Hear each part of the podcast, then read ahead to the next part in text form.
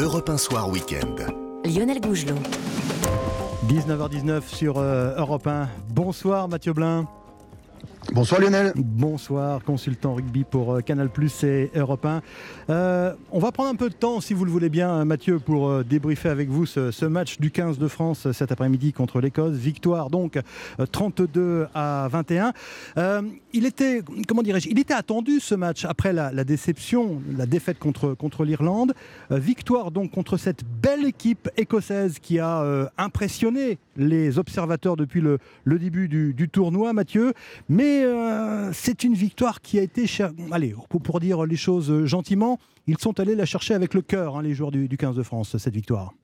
Ils sont allés euh, la chercher avec le cœur, avec euh, l'expert défensif et l'expert de cette équipe de France, Gaël Ficou, puisque c'est le joueur qui a le plus de, de sélections. La défaite contre les Irlandais, il faut rappeler, c'est quand même une défaite contre l'équipe numéro 1 au Oui, monde, donc sûr. il n'y avait pas à rougir et il y avait euh, une attente collective. Il y avait un guichet fermé au Stade de France qui était absolument euh, magnifique et une victoire contre les Écossais qui sont en train d'étonner puisque c'est une équipe très joueuse mais qui a une solidité défensive qui s'est mise en place et aussi sur les phases statiques. Bref, l'équipe de France, comme à son habitude, est allée chercher un point de bonus offensif dans les dernières secondes. Qu'est-ce qu'elle vous donne comme impression, cette, équipe, euh, Mathieu?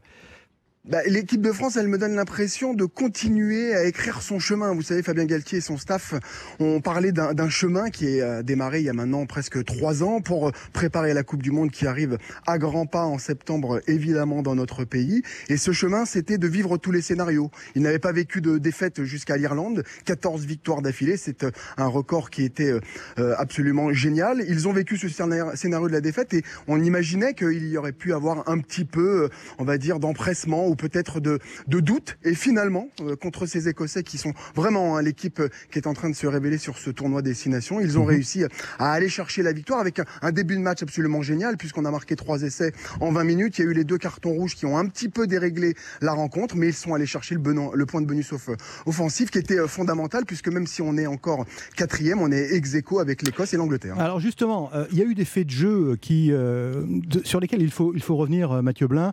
Euh, l'expulsion du, du joueur euh, écossais, l'expulsion du pilier français euh, Awas. Euh, Est-ce qu'on peut vraiment tirer des, enseignements compte tenu justement euh, ben, de, de deux équipes qui ont été un petit peu déréglées dans, leur jeu et qui ont été sans doute perturbées par le fait de jouer à 14 contre 14 Alors évidemment perturbé. Alors c'est deux joueurs de devant. Il n'y avait pas de disparité euh, puisque les deux équipes ont eu un deuxième ligne et un pilier qui euh, sont sortis. Donc euh, ils se sont retrouvés à 7 avant contre 7. Il n'y a pas eu un déséquilibre sur les lignes. Non puisque mais la mise pas en place est forcément différente. Dans ces cas-là, la, la Bah, mise en place est forcément différente. Obligatoirement, puisque un deuxième ligne en moins pour les Écossais, ça a fait sortir un troisième ligne, Ninsot, qui est Mm. en- un joueur absolument important, mais qui venait juste revenir de blessure. Et pour Mohamed Awas, c'est c'est évidemment un troisième ligne, euh, Grégory Aldrit, hein, qui en a fait les frais et qui n'a pas pu jouer à la rencontre. Donc euh, ils se sont un peu neutralisés puisque c'était 7 contre 7, mais ça demandait euh, sur des mêlées notamment offensives, lorsque vous avez l'introduction, de faire venir un trois quarts pour essayer d'être en supériorité. Bref, ça a un petit peu annihilé euh, l'élan, on va dire, français qui était absolument sublime sur les 20 premières, les 20 premières minutes. Mais malgré tout, au fil de la rencontre, on a senti euh, peut-être, euh, alors non, peut-être pas une fragilité, mais quand même euh, quelques interrogations dans le secteur défensif du côté du, du- du 15 de France, enfin du, du 14 de France, si je peux me permettre l'expression. Est-ce que ça a été votre impression également, Mathieu Blin? Oui, Lionel, vous, vous avez raison. Il y a un peu plus de fragilité défensive, cette capacité à pouvoir tenir les plaquages, à pouvoir avoir une ligne extrêmement homogène et ne pas se faire sanctionner. Et ça fait plusieurs rencontres que les Français se mettent un petit peu euh, en difficulté en, en étant souvent sur des plaquages à deux. Donc lorsque vous êtes sur des plaquages à deux, s'ils ne sont pas francs, bah, vous utilisez un joueur en plus sur le, le, le, le duel qui est enclenché par l'adversaire. Et effectivement, euh, l'Écosse, mais comme l'Irlande, hein, il y a 15 jours, est une équipe extrêmement joueuse. Et on a eu un peu de, de difficulté à tenir, on va dire, les assauts dans l'axe profond. Vous savez, ce, ce jeu dynamique d'avant avec euh, le relais de trois quarts, un Van der Merwe, par exemple, du côté euh, de l'Écosse, qui a un, un physique de déménageur et de, et de troisième ligne. Et effectivement, les Français se, se sont mis sur le reculoir. Lorsque vous êtes sur le reculoir dans le rugby, puisque vous êtes sur un bras de fer, et ben vous vous mettez à la faute. On a été plusieurs fois pénalisé et euh, quelle belle équipe écossaise. Mais, mais cette défense a été récupérée un ballon sur un contest de ruck qui vrai. a amené euh, une pénalité jouée à la main et Gaël Ficou qui a été marqué cet essai du bonus offensif. Je voudrais qu'on revienne sur le- l'effet de jeu dont, dont on a parlé euh, tout à l'heure, euh, Mathieu Blin, l'expulsion du joueur écossais et, et donc de, de Mohamed euh, Le, pilier français à ce moment-là, les Français jouaient à 15 contre 14. Euh, est-ce qu'il n'y a pas un manque de, comment dirais-je, de retenue de la part du, joueur, un manque de, concentration? Euh, C'est difficilement excusable finalement. Je ne voudrais pas être trop sévère pour lui, mais euh, ce, type de, comportement. D'autant qu'il bah, est récidiviste. Exactement. Il y, a, il y a, deux lectures. La, la, lecture la plus importante, et si on essaye d'objectiver un peu les débats, euh, l'action de déblayage qu'il fait à quelques mètres de notre ligne, qui suit le carton rouge écossais sur un déblayage qui euh, amène ses épaules vers le haut du corps, vers la face du joueur euh, écossais. C'est évidemment une action de trop, une action trop visible et une action qui ne euh, méritait pas de se mettre en place puisqu'il n'y avait pas de danger. La défense était remise en place. On savait hein, qu'il avait une épée Damoclès puisque Mohamed Awas avait écopé d'un carton rouge il y a maintenant deux ans contre ces mêmes Écossais. C'est un joueur qui, voilà, il n'avait pas joué avec l'équipe de France depuis un long moment. Tout le monde était un peu attendu. Donc, euh, on peut dire que c'est une faute euh, non pas idiote, mais qui est vraiment euh, sortie des standards du, du, très haut niveau et, et, évidemment du niveau international. Après, la lecture plus affective, c'est assez terrible. Donc, j'ai une pensée pour l'homme qui doit vivre une situation extrêmement dure. Mais si on est un peu objectif, c'est évidemment une faute qui ne devait pas être faite. Mmh, Fabien Gatelier ne doit pas euh, apprécier euh, ce, qui s'est passé hein, sur, sur la pelouse vis-à-vis de Mohamed Awas. Non, surtout que Mohamed Awas euh, repassait titulaire devant Falatea, qui a mm. été le remplaçant de euh, Willy Antonio, qui lui a été euh, sanctionné après un appel de la commission de discipline, puisqu'il avait copié d'un carton jaune contre les Irlandais. La commission de discipline l'a reconvoqué. Il a pris trois semaines sur un plaquage sur le talonneur irlandais supplémentaire. Donc on pensait que Falatea allait s'installer en tant que titulaire. On rappelle Mohamed Awas qui a l'opportunité de commencer ce match alors qu'il n'a pas joué beaucoup. Et patatras, il reprend ce carton rouge sur un geste qui est vraiment sorti sorti du cadre. Donc euh, c'est extrêmement, extrêmement dommageable pour euh, le joueur, mais pour l'équipe de France. Alors Mathieu Blin, je rappelle que vous êtes euh, notre consultant rugby européen et Canal+. On est en quelque sorte à la mi-temps, si je puis dire, de, de ce tournoi des destinations.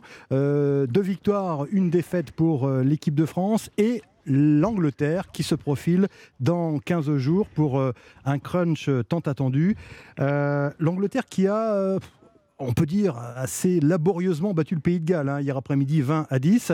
Euh, comment vous le voyez, vous, ce, crunch entre la France et l'Angleterre dans, dans 15 jours? Est-ce que, est que vous êtes rassuré, quoi, tout simplement?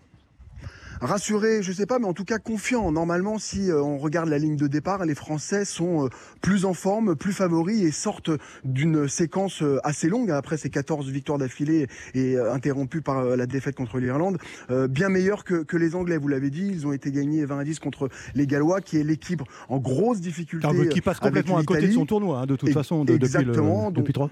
Donc, donc la performance des Anglais n'est pas non plus exceptionnelle, sauf que, sauf que nos Frenchies vont se déplacer dans le grand, dans l'antre Twickenham euh, dans 15 jours, le, le, 11, le 11 qui arrive. Donc euh, ça va évidemment être euh, un match tout attendu. On parle du crunch. Alors le crunch, il a toute cette histoire. Hein. ça s'appelle le mouvement, cette rupture qui peut y avoir entre la, la rivalité entre les, les, Anglais et les Français.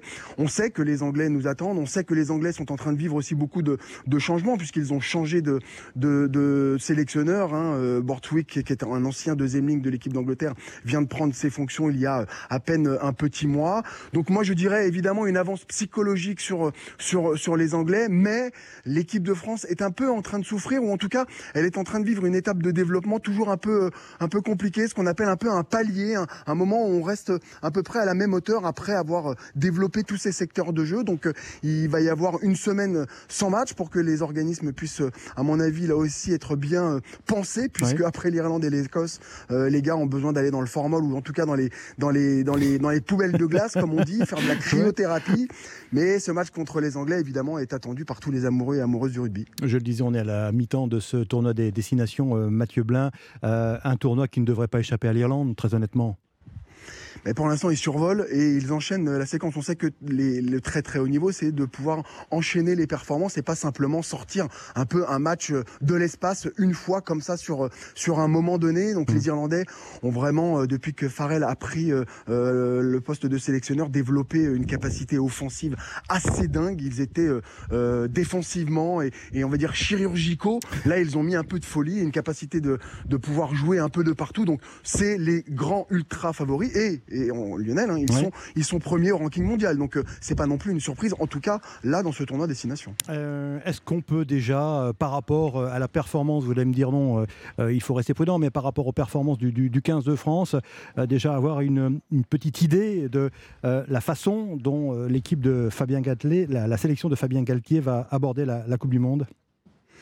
Ah bah si, puisque c'est vraiment euh, quelque chose qui se construit. Donc on a la chance d'avoir un staff et, une, et de l'équipe de France qui, qui, a hum, présenté, qui explique beaucoup euh, ce vers quoi ils sont allés. On a beaucoup parlé de dépossession, cette capacité à donner plutôt le ballon à l'adversaire pour pouvoir euh, être sur un rideau défensif développé par Sean Edwards, qui est le docteur S de la défense au niveau mondial. Là, on est rentré dans un peu plus de possession, c'est-à-dire d'avoir un peu plus de ballon. Et je pense qu'ils vont trouver cet équilibre entre à la fois vouloir absolument mettre sous pression les adversaires pendant la Coupe du Monde et avoir un rideau défensif extrêmement solide. Rappelons hein, qu'il va y avoir un match d'ouverture contre les grands All Blacks et ça va être absolument eh génial. Mhm. Mais, mais le French Flair, évidemment, fait partie de la culture française. Et donc le jeu, l'offensif, sera normalement au rendez-vous.